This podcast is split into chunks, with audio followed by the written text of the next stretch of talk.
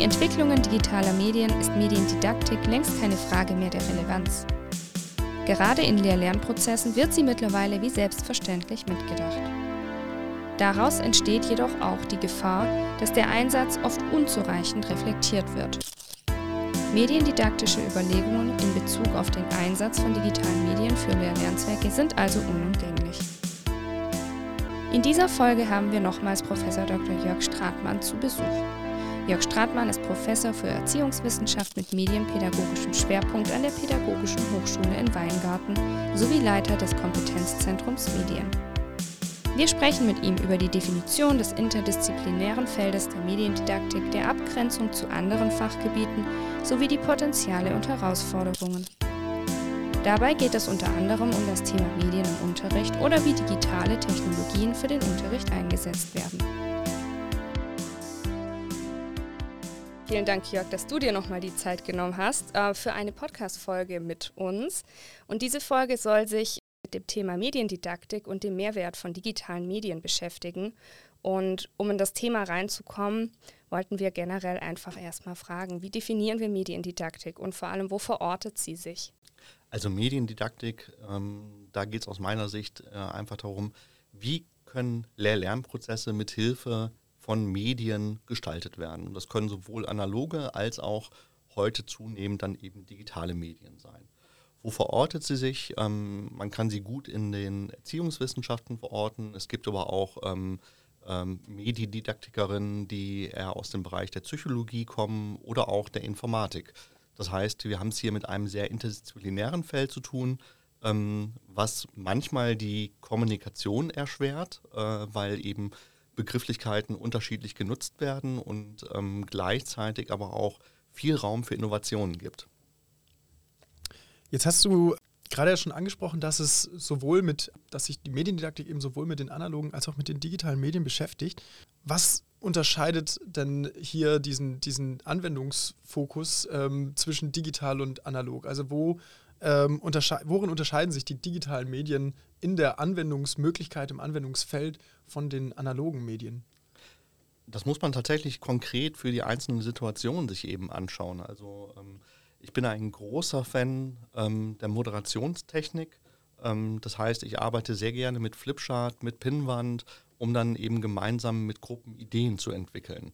Ähm, wenn ich diese Techniken letztlich eben in meinem Veranstaltungsraum habe, kann ich sie einfach problemlos nutzen ähm, oder auch eine Tafel nutzen, wobei ich da die Pinnwand bevorzuge, weil man einfach auch mal Ideen aus der einen Ecke nehmen kann und eine, in ein anderes Cluster umhängen kann.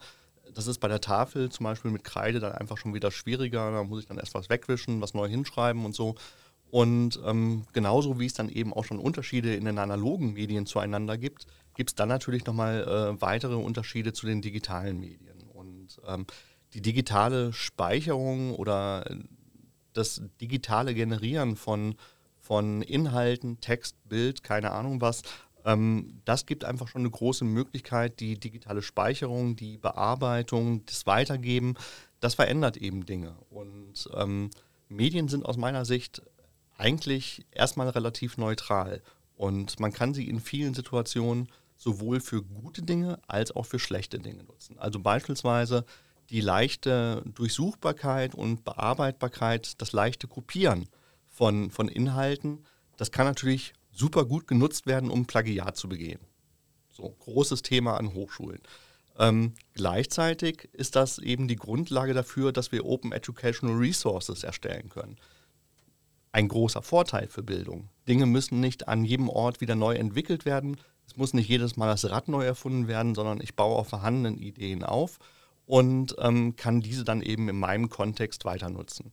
Und ähm, so würde ich mein Verhältnis zu Medien insgesamt an der Stelle auch definieren. Also Medien, digitale Medien erst einmal relativ wertneutral, aber man muss eben schauen, wo sind eben Herausforderungen, wo sind vielleicht Gefahren und was sind vor allem die Potenziale? Und du hattest das eben schon so schön gefragt, wo ist der Mehrwert von, von Medien? Und das ist halt eine Frage, in der ich mich damals in meiner Dissertation auch sehr intensiv beschäftigt habe, wo ich nach dem Mehrwert mobiler Endgeräte an einer Notebook-Universität gefragt habe.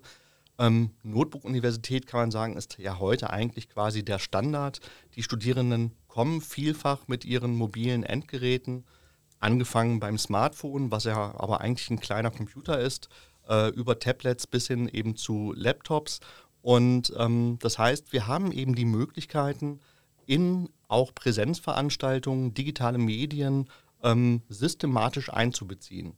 Und ähm, wenn man mich jetzt fragen sollte, äh, Jörg, würdest du mir den Einsatz digitaler Medien empfehlen? Würde ich erstmal sagen, nee, so kann ich das nicht sagen, so allgemein. Sondern was ist der konkrete Anwendungsfall und äh, wo könnte sich dann beispielsweise ein Mehrwert ergeben?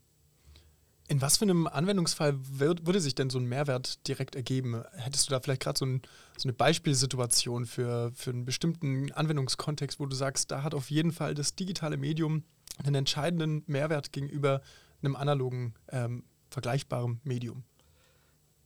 Also das kann sehr unterschiedlich sein. Also jetzt gerade wenn es eben darum geht, dass ich vielleicht Dinge didaktisch reduzieren kann, dann ähm, kann es helfen, dass ich etwas beispielsweise visuell aufbereitet habe, was so in der Natur nicht beobachtbar wäre.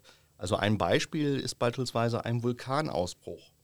Ähm, wenn ich jetzt mir einfach nur ein Video eines Vulkanausbruchs anschaue, dann sehe ich, dass da oben vielleicht Rauch aufsteigt, irgendwann die Lava rausläuft und Steine rausfliegen. Ich kann aber eigentlich die wesentlichen Prozesse, die sich nämlich unter der Erde abspielen, gar nicht beobachten. Wenn ich jetzt hier beispielsweise eine Animation habe, äh, dann kann ich das Ganze visuell aufbereitet haben. Ich zeige dann erstmal, wie die Magnablase unter der Erde anschwillt und sich das Ganze eben hochdrückt und was eben die wesentlichen Prozesse sind. Das heißt, ähm, häufig haben wir ja auch ähm, so die Annahme bei Lehrerinnen und Lehrern, je realer das Objekt ist, desto besser ist es für die Unterrichtssituation. Ähm, dann wird dann oft der Schulhund als Beispiel gebracht, aber es ist doch viel besser, wenn ich den Hund in die Klasse bringe, in die Grundschule, als wenn ich mir jetzt ein Bild davon anschaue. Und auch da will ich wieder sagen, nee, das kann man so einfach eben nicht sagen. Es kommt darauf an, was möchte ich eben da vermitteln. Ähm, natürlich ist es haptisch ganz toll, den Hund dann vielleicht mal anzufassen, zu streicheln und gleichzeitig, wenn ich mir dann beispielsweise anschauen möchte, wie das Ohr dieses Hundes eben auch von innen aussieht, dann ist das wahrscheinlich schwieriger bei dem Schulhund. Also spätestens, wenn das 23. Kind einmal ins Ohr reingefasst hat, wird er vielleicht doch etwas unruhig. Ähm, und dann kann ich vielleicht bestimmte Dinge eben an einem didaktisch aufbereiteten Medium besser nachvollziehbar machen, als es an dem tatsächlichen realen Objekt der Fall wäre. Aber das stellt dann eben gleichzeitig die Frage, was sind denn meine Lehr-Lernziele für diese konkrete Unterrichtssituation? Und wenn ich die eben bestimmt habe, dann ist es für mich eben auch relativ einfach zu sagen, okay, das ist jetzt das passende Medium, was ich dazu wählen kann. Und das ist vielleicht auch die passende didaktische Methode, die ich dann gleichzeitig eben hier anwenden kann. Und damals in meiner Dissertation habe ich äh, mich mit ganz vielen Mehrwertdefinitionen ähm, unterschiedlichster Autoren beschäftigt. Euler, Seufert, Keres, und wer weiß wie viele weitere noch und ähm, habe dabei festgestellt, dass sich die Mehrwertbeschreibungen vor allem zwischen drei Kategorien bewegen. Das eine ist eben so Multimedia, aber vor allem in Richtung Visualisierung und Bild-Ton-Kombination. Dann eben ähm, die Flexibilisierung. Ich kann eben ähm, mithilfe digitaler Medien manche Dinge eben flexibler machen. Ich muss vielleicht nicht am gleichen Ort sein, ich muss nicht zur gleichen Zeit dort sein und der dritte Punkt ist dann eben, es wird Interaktion und Kooperation unterstützt. Also Interaktion, beispielsweise das äh, eigenständige Lernen mit einem Vokabeltrainer.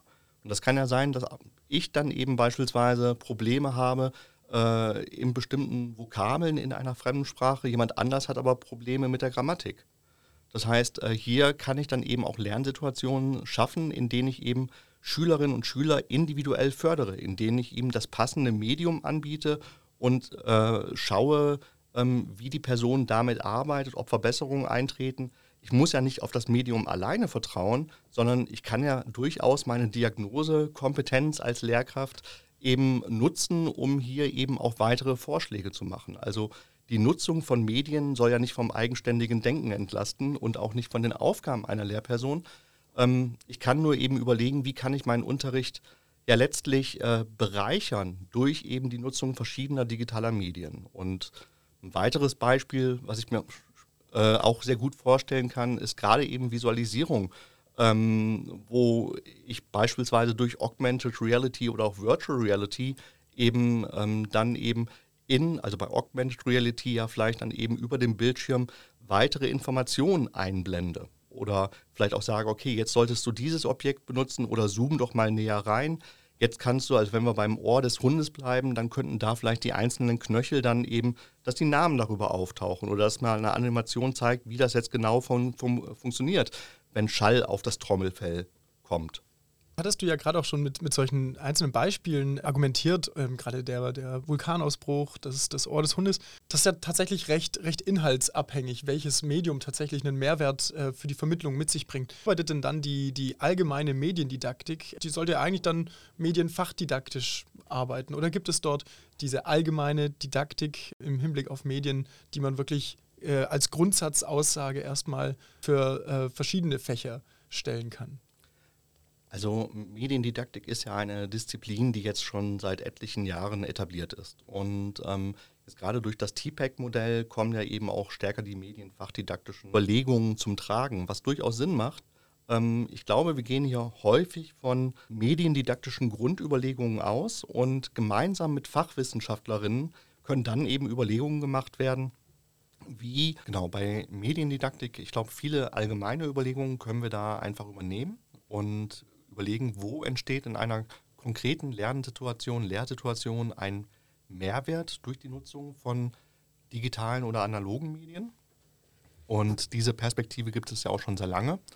Und gleichzeitig kann es jetzt eben sehr hilfreich sein, wenn ich dann eben interdisziplinär mit einzelnen Fachwissenschaftlerinnen drauf schaue, wie kann ich diese Mehrwerte, die sich durch digitale Medien ergeben, das in einer bestimmten fachlichen Situation eben sehr gut nutzen. Und ähm, ich weiß, als ich damals noch an der Uni Duisburg-Essen war, da ging es auch um in E-University, auch ein BMBF-Projekt, darum, wie eben äh, digitale Medien in der Lehre eingesetzt werden können. Und wir haben es da dann direkt so gemacht, dass wir dann eben ähm, Best Practices auch anderer Hochschulen aus verschiedenen Fächern eingeladen haben. Also wir haben dann mal eine Vortragsreihe gehabt, da ging es dann um digitale Medien in der Medizin, um digitale Medien in der Mathematik. Und ähm, das war dann oft gerade für die Personen, die aus den jeweiligen Fächern kamen, sehr viel fokussierter, sehr viel ähm, ansprechender, als wir das mit unserer allgemeinen mediendidaktischen Beratung hätten machen können. Ähm, das ist eben hier schon Best-Practice-Beispiele aus dem jeweiligen Fach gab. Würdest du dann sagen, dass man Mediendidaktik allgemein so lehren kann oder dass es eher aufgrund von Best-Practice-Beispielen oder Erfahrungslernen so ein Learning by Doing ist, wo man immer mehr in diese, dieses Wissen auch reinwächst? Also man kann Mediendidaktik schon sehr gut, äh, auch erstmal allgemein, ja, unterrichten ist das falsche Wort, also man kann Mediendidaktik, glaube ich, auch sehr gut allgemein vermitteln und ähm, eben aufzeigen, wo geben jetzt Medien bestimmte Möglichkeiten. Ähm, Keres oder auch Petco sprechen ja hier von verschiedenen Funktionen, die Medien auch im Lernprozess übernehmen können. Und dann eben zu überlegen, okay, wo ergibt sich da jetzt eben ein Mehrwert für eine bestimmte Situation? Vielleicht, weil Dinge besser visualisiert werden, weil Leute besser zusammengebracht werden können. Also ähm, ich hatte da einmal eine Veranstaltung mit einem Kollegen hier der Hochschule, mit Gregor Lang-Wojtasik, wo wir eine Veranstaltung ähm, hatten, die sich an Studierende, die in China waren, die in äh, Japan waren und die in Weingarten waren, ähm, gerichtet hat. Und die Sitzungen haben natürlich alle online stattgefunden.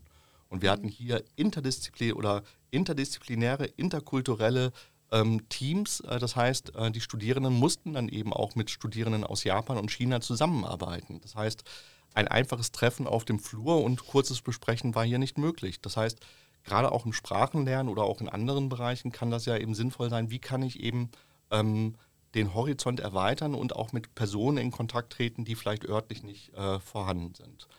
Und gleichzeitig ähm, ist es hier auch, denke ich, immer wieder interessant, mit, mit Fachwissenschaftlern drauf zu gucken, wie kann ich das Ganze jetzt konkret in einer äh, fachlichen Situation nutzen. Ähm, ich mache meine Lehre aber auch so, ich habe ja in der Regel mit jeglichen Lehramtsstudierenden und auch anderen Studierenden zu tun ähm, und finde es da eben sehr hilfreich, dass ich dann gemeinsam mit den Studierenden überlegen kann, wie äh, eben ein Medium in einem bestimmten Fach, beispielsweise Biologie oder auch Mathematik, konkret genutzt werden kann. Ähm, und ähm, es ist dann so ein, eine gemeinsame Entdeckungsreise, die wir eigentlich machen, wo ich dann natürlich sehr systematisch in Bezug auf Mediendidaktik allgemein beraten kann und dann aber innovativ werden kann mit den jeweiligen Studierenden und überlegen kann, wie kann ich das jetzt konkret in Biologie oder Mathematik beispielsweise einsetzen. Kann man dann das so zusammenfassen, dass man, dass man von der Mediendidaktik ähm, als, als der Ideengeber bzw. Als der, als der Raumeröffner ähm, von der Mediendidaktik allgemein ausgeht und das sich dann konkretisiert in der Medienfachdidaktik in den jeweiligen äh, Fachbereichen? Also die Mediendidaktik als der Mehrwerteröffner, als der, als der ähm, als die Disziplin, die die Möglichkeiten darstellt, die es grundsätzlich gibt, der digitalen Medien und die Medienfachdidaktik bzw. die Fachdisziplin, die das Ganze dann in konkrete Lehr-Lern-Szenarien übersetzt. Genau, es äh, muss, glaube ich, einfach so gesehen werden, dass hier eben Expertinnen aus verschiedenen Bereichen eben miteinander bearbeiten. Und ähm, Mediendidaktik ist eine eigene ständige Disziplin, in der eben ja, Forschung und Lehre schon seit Jahrzehnten eben stattfindet, in der Erkenntnisse gewonnen wurden. Und ähm, jetzt gerade eben in Bezug auf das Lehramt, wie auch jetzt in unserem Projekt Tegodi, ähm, besteht eben eine Herausforderung darin, wie kann dieses Wissen, was allgemein in der Mediendidaktik entwickelt wurde, dann auf verschiedene Fächer übertragen werden. Und, und das geht aus meiner Sicht immer am besten, wenn sich da jetzt nicht nur Mediendidaktiker hinsetzen, sondern wenn eben hier Expertinnen aus verschiedenen Disziplinen zusammenarbeiten. Ich finde, das leitet gerade auch gut zu so einer brennenden Frage über, nämlich wie ähm, vermittelt man denn mediendidaktisches Wissen, beziehungsweise dann im Endeffekt medienfachdidaktisches Wissen. Du hast es jetzt gerade schon so angeschnitten, dass es eben diesen, diesen Anwendungskontext auch, dass der auf jeden Fall hilfreich ist, sehr sinnvoll. Aber wie, wie bringt man angehende Lehrkräfte oder Lehrkräfte dazu, dieses, dieses Wissen aufzubauen, Medien zielgerichtet oder ja, zielführend in ihren Unterricht zu integrieren? Gibt es da so eine Step-by-Step-Anleitung genau. zum Einsatz? Naja, ich, ich, denke, es hat eben verschiedene Komponenten. Also eine Komponente ist mit Sicherheit, dass man einfach mal darüber informiert, was Medien sind, wie die funktionieren, welche Mehrwerte damit einhergehen. Das zweite ist eben gerade in der Mediendidaktik arbeitet man sehr gerne projektorientiert. Und ich hatte jetzt äh, finanziert durch die kleine Exzellenzinitiative des Bundesministeriums für Bildung und Forschung fünf Jahre lang ein, ein Projekt, das Kompetenzzentrum Medien, was eben ähm, genau solche Innovationsprojekte in Bezug auf Medien umgesetzt hat, wo Studierende dann ähm, ein Konzept oder auch ein Medium ausgearbeitet haben für Personen aus der Zivilgesellschaft, die hier eben über einen Antrag ein, solche, ein solches Projekt eingereicht haben.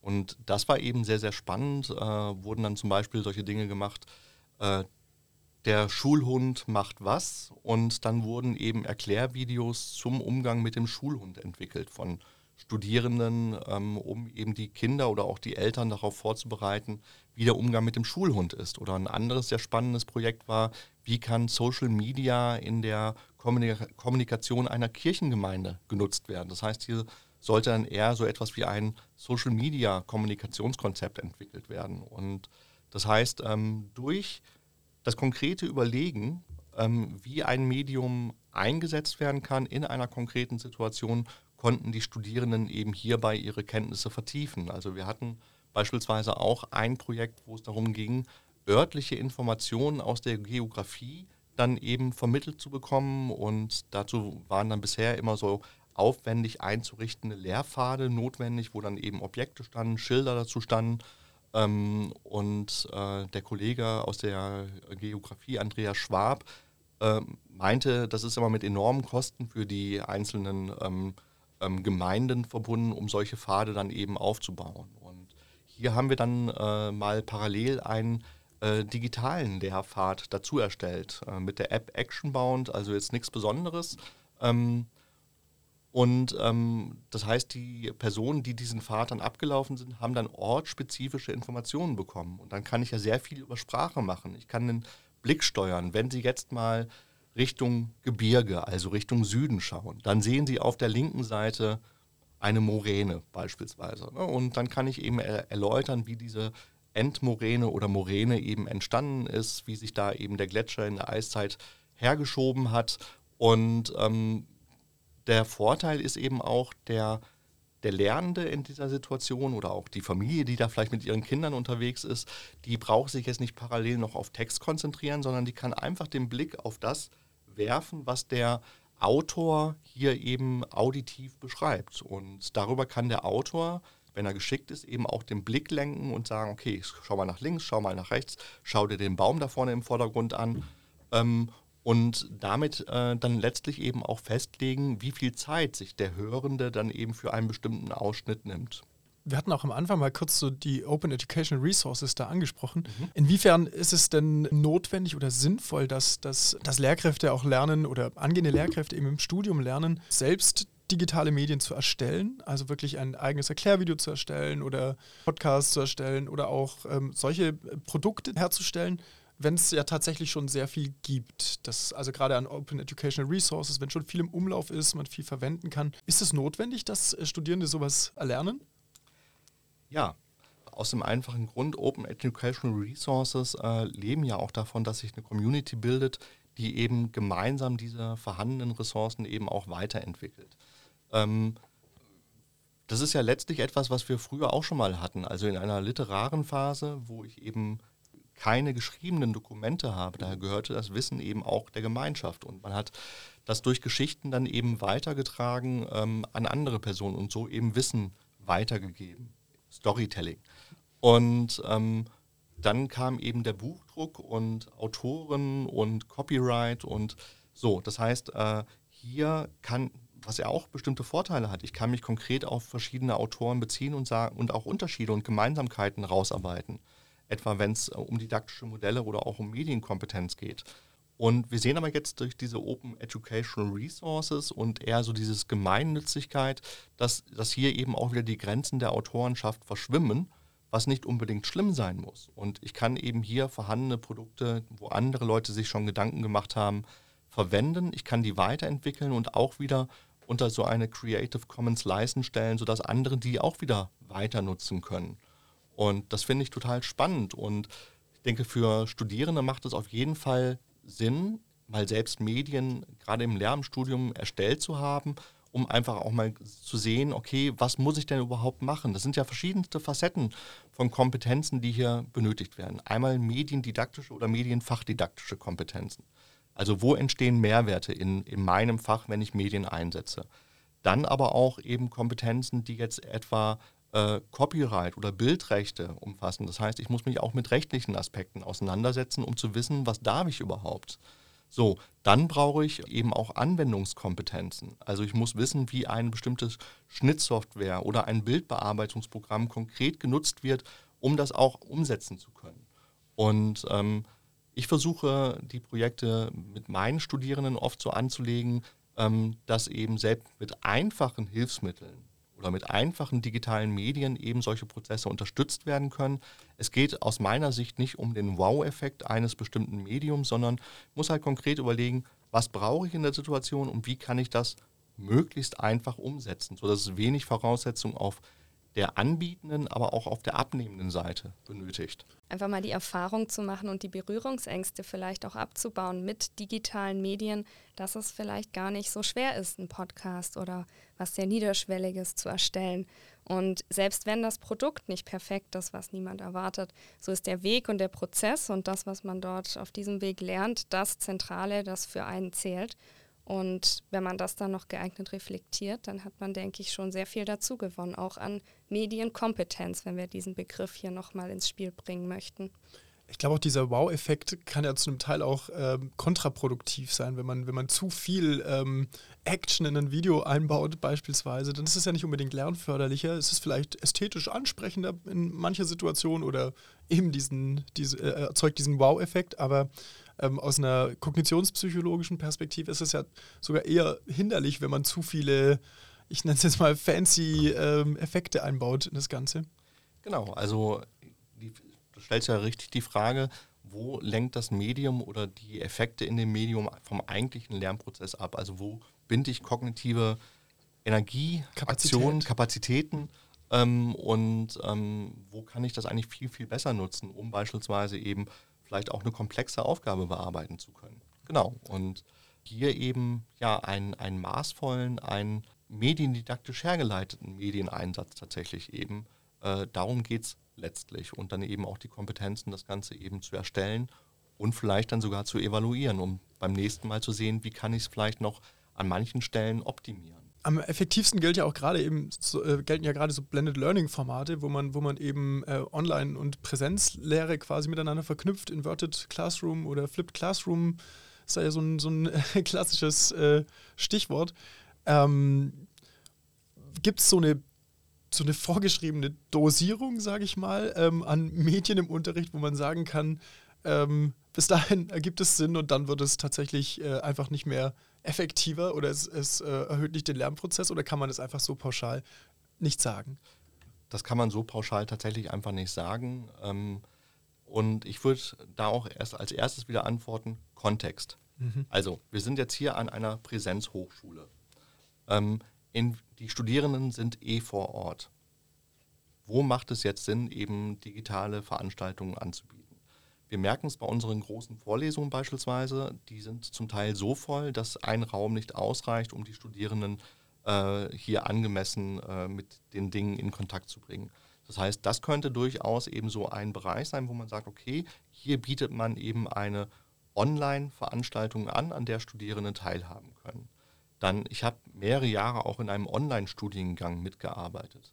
Ähm, da waren die Teilnehmenden über ganz Deutschland oder auch über Deutschland hinaus, Amerika, China, hatten wir auch immer wieder Studierende ähm, dran beteiligt. Und da war es natürlich ganz klar, dass der Großteil der Veranstaltung eben online stattfinden muss und ähm, man nur wenige Treffen eben vereinbaren konnte und das meistens dann auch angesetzt wurde, wenn es sowieso eine schriftliche Prüfungsleistung äh, eben auch erbracht werden musste.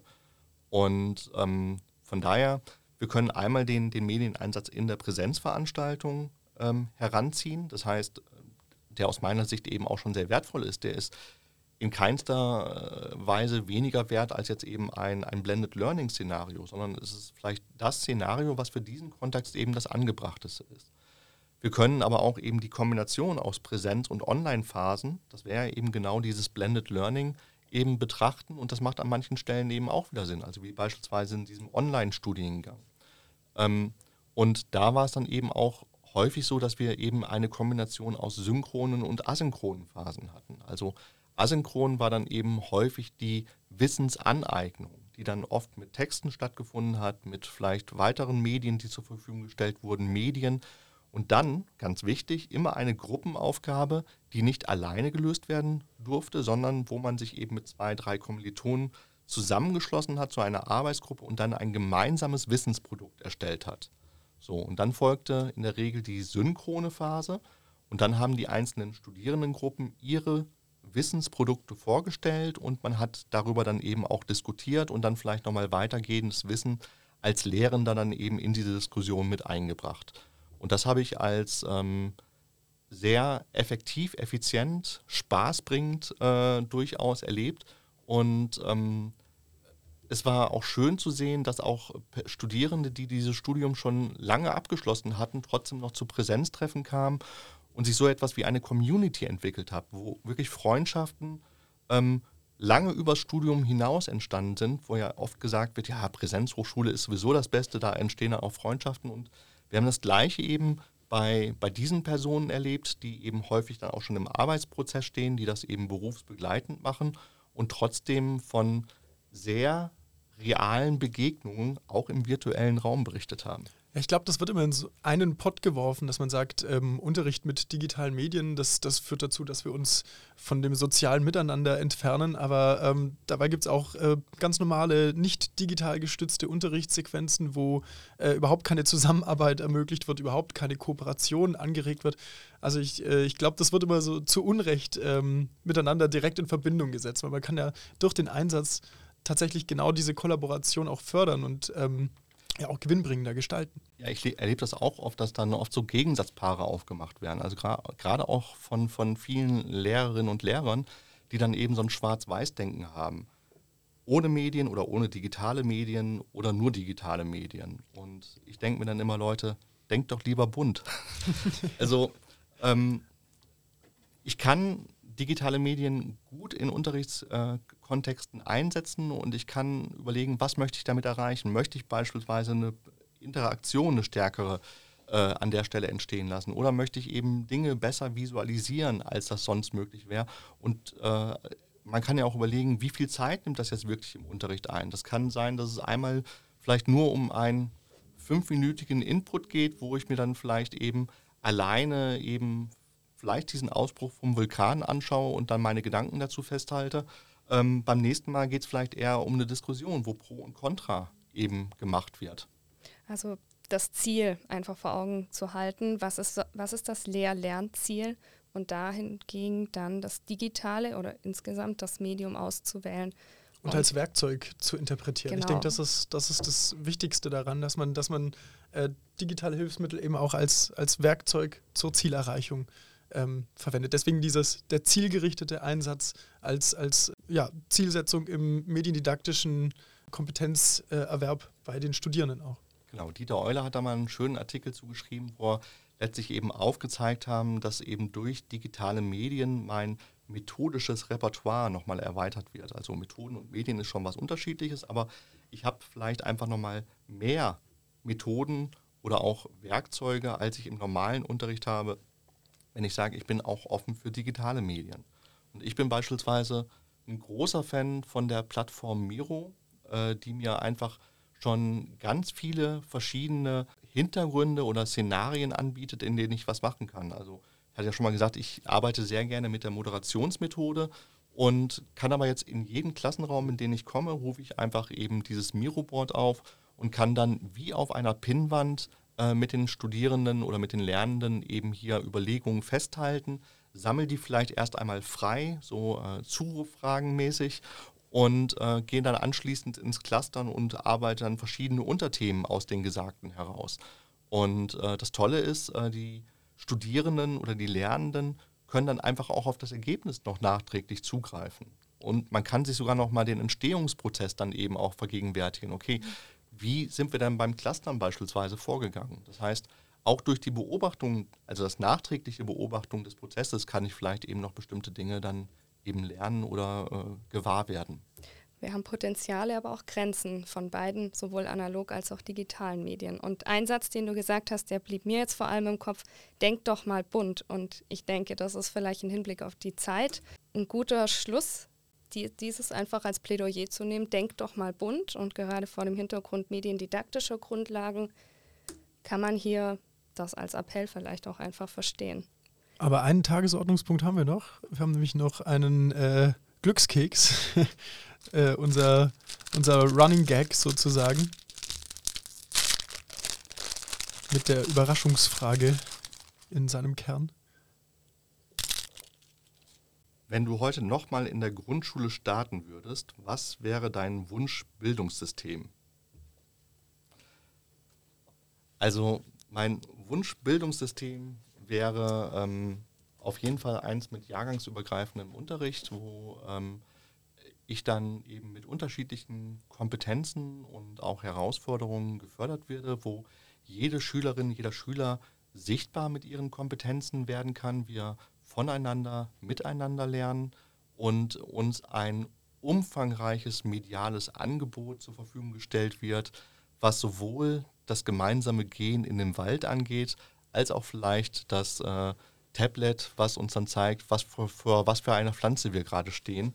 Und ähm, ja, vor allem ein Schulsystem, ähm, was die Neugier aufrechterhält. Also ähm, ich bin da ganz stark eben bei John Dewey, ähm, Leben immer auch als, als ein spannendes, äh, herausforderndes Etwas zu aufzufassen, äh, wo ich einfach lernen möchte, wie bestimmte Dinge ineinandergreifen, wie die funktionieren und quasi der Forschergeist schon zu jungen Jahren geweckt wird. Super, ich denke, das war ein äh, passendes Schlussplädoyer für die heutige Folge. Äh, vielen Dank nochmal, Jörg, dass du äh, nochmal bei uns äh, zu Gast warst. Und in dem Sinne würde ich mich verabschieden. Wir verabschieden uns und alles weitere gibt es noch in den Show Notes, was man Add-on an Wissen aus dieser Folge nachlesen kann. Ich danke euch auch nochmal ganz herzlich und vielleicht ladet mich ja nochmal ein. Ich komme wieder.